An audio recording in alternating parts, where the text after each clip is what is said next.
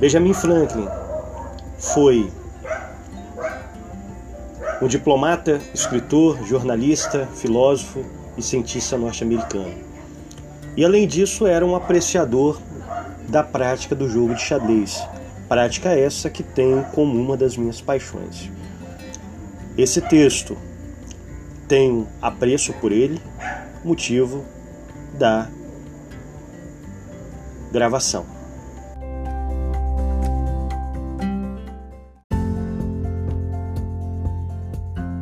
A Moral do Xadrez por Benjamin Franklin. O xadrez é o jogo mais antigo e universal que se conhece entre os homens. Sua origem situa-se além da memória da história e ao longo de inúmeras épocas ele tem constituído a diversão de todos os países civilizados da Ásia. Os persas, os indianos e os chineses. A Europa o recebeu há mais de mil anos. Os espanhóis o difundiram através de suas regiões na América e recentemente ele tem aparecido nos Estados Unidos. Ele é tão interessante em si mesmo que para se engajar nele não se precisa da indução pelo objetivo do ganho. E dessa forma, nunca se joga xadrez a dinheiro, por isso os que, os que dispõem de lazer para esse tipo de diversão não encontram outra que seja mais inocente. E o texto a seguir, escrito com a intenção de corrigir entre alguns jovens amigos certas pequenas impropriedades na sua prática, demonstra que ao mesmo tempo, nos efeitos que exerce sobre a mente, ele pode não ser apenas inocente, mas sim vantajoso tanto para o derrotado quanto para o vitorioso. O jogo de xadrez não é meramente uma diversão ociosa. Muitas valiosas qualidades da mente, úteis no decorrer da vida humana, são adquiridas ou reforçadas por ele, de forma a se tornarem habituais, disponíveis a qualquer momento.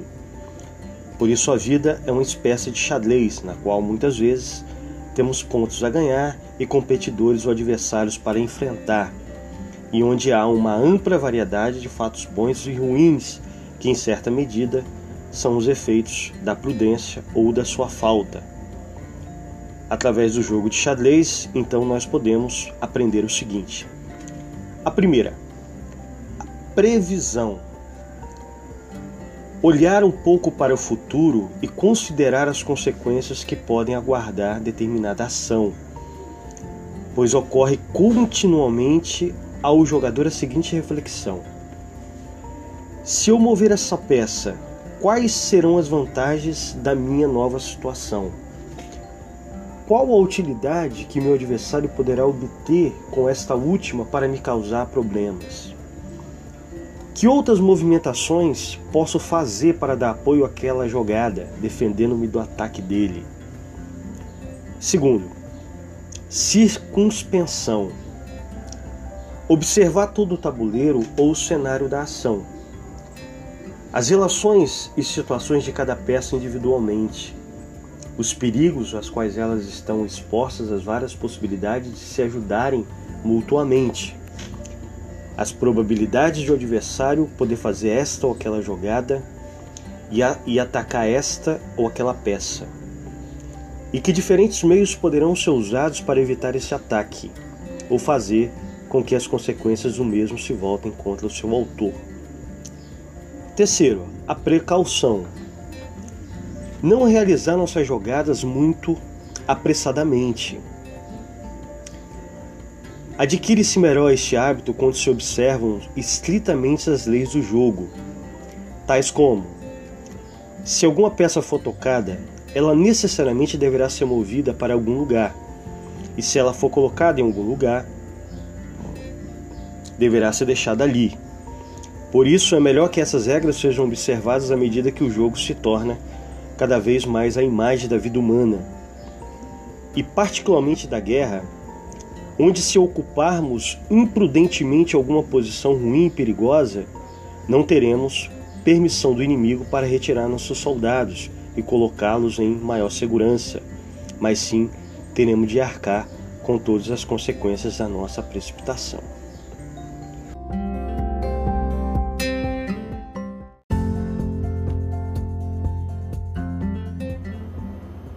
E por fim, com o xadrez, adquire-se o hábito de não se desencorajar com a aparência ruim da atual situação dos negócios.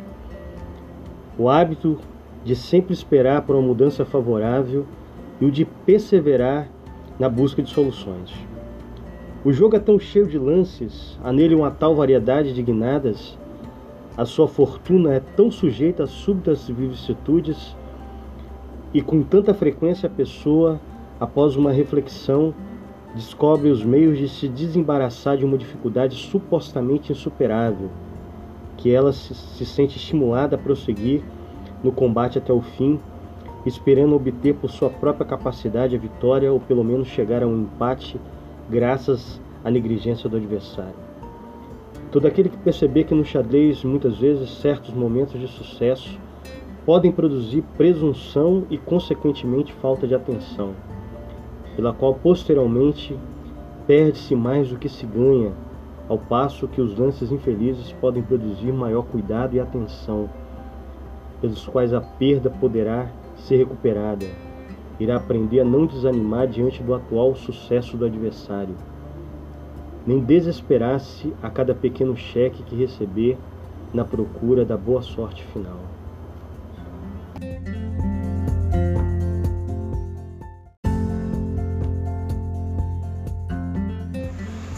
A seguir, Benjamin, nesse belíssimo texto, irá propor alguns princípios para o praticante de xadrez. Todo jogador de xadrez que tem prática de torneios, de competições, tem total ciência desses princípios, considerando as leis do xadrez, principalmente no seu artigo 12, a conduta do jogador de xadrez. Segue o texto. Para que dessa forma sejamos induzidos com maior frequência a escolher essa benéfica diversão em lugar de outras que não proporcionam as mesmas vantagens, todas as circunstâncias capazes de aumentar os prazeres da mesma deve ser considerada. E cada ação ou palavra injusta, desrespeitosa ou que de alguma forma possa produzir desconforto deverão ser evitadas, como contrárias à intenção imediata de ambos os jogadores qual seja de passar agradavelmente o tempo.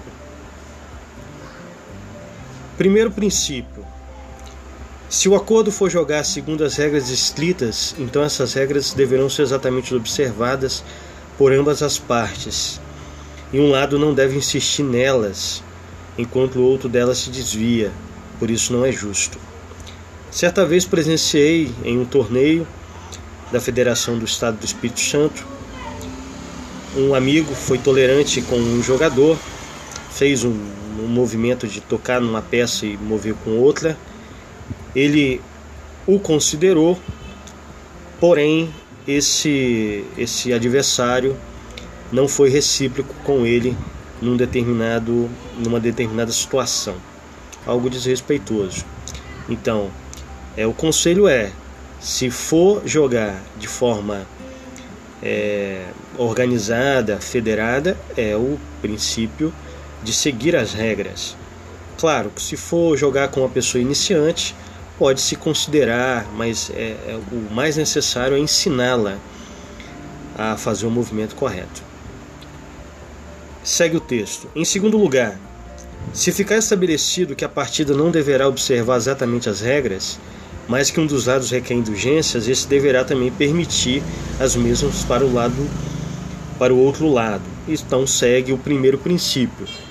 Se formos jogar com uma pessoa que não tem determinada prática, é o uso do bom senso, é rever alguns, alguns conceitos, ensinar a pessoa que esteja conosco jogando. Terceiro, Nenhum falso lance jamais deverá ser feito para livrar alguém de uma dificuldade ou para obter vantagem. Não pode haver prazer de se jogar com uma pessoa se ela for fragada nessas práticas injustas. Em quarto, se o nosso adversário for lento para jogar, não devemos apressá-lo ou manifestar desagrado com a sua lentidão. Pois todas essas coisas desagradam e não demonstram nossa vontade de jogar mas sim nossa malícia ou ruideza.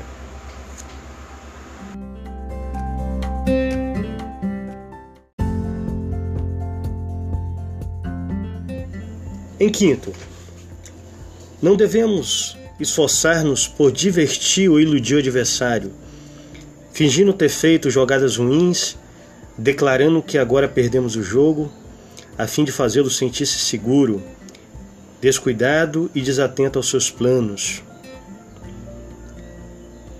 Isso é fraude, trapaça e não habilidade de jogar. Comentário: é muito comum, infelizmente, alguns jogadores, ao iniciar determinada partida, fazer o seguinte comentário ao seu adversário: é, Tem tempo que eu não jogo xadrez, eu não tenho jogado, joguei tem um mês, tem dois meses. Isso é ruim, isso não é aconselhável. E outra coisa ruim também, ao jogar determinada partida, demonstrar com, a, com gestos, é, com o rosto, com a fisionomia que fez determinado lance ruim, mas na verdade é uma grande cilada para o adversário. Isso não é aconselhável, é antiético. Em sexto, quando obtivermos uma vitória, não devemos empregar expressões de triunfo ou insultosas, nem manifestar alegria, mas esforçar-nos por consolar o adversário e fazer com que fique menos insatisfeito consigo mesmo, através de expressões gentis e civilizadas que podem ser usadas com sinceridade. Tais como você compreende melhor do que eu o jogo, mas é um tanto desatento, ou você esteve melhor na partida, mas aconteceu alguma coisa que distraiu os seus pensamentos e isso fez tudo virar a meu favor. Certa vez, é, fiz um seguinte comentário com dois alunos, crianças, na faixa etária de 10 a 9 anos, que caso ganhasse determinada partida, poderia é, se retirar para uma sala, para o banheiro e gritar e comemorar pela surpresa minha, seguiram, a, essa dica à risca. Foi muito engraçado. É, foi muito divertido. Em sétimo, se somos espectadores enquanto os outros, os outros jogam, devemos observar o silêncio mais completo, pois se dermos algum conselho, ofenderemos as ambas as partes. Ofendemos aquele contra qual damos o conselho, por isso poderá causar a sua derrota no jogo. E ofendemos aquele a favor de quem damos o conselho, porque, embora possa ser um bom conselho, se ele o seguir, perderá o prazer que poderia ter se lhe permitíssemos pensar que a ideia havia ocorrido a ele. Se, quiser, se quisermos exercitar ou demonstrar nosso próprio julgamento, façamos isso jogando nossa própria partida. Quando tivermos oportunidade de fazê-la e não pela crítica ou, no, ou nos esmuiçando ou aconselhando jogadas aos outros.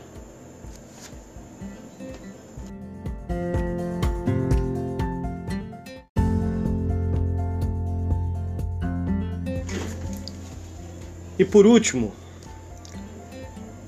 se não é para se jogar com todo rigor, de acordo com as regras mencionadas acima, então moderemos nosso desejo de vitória sobre o adversário e fiquemos satisfeitos também com uma possível derrota.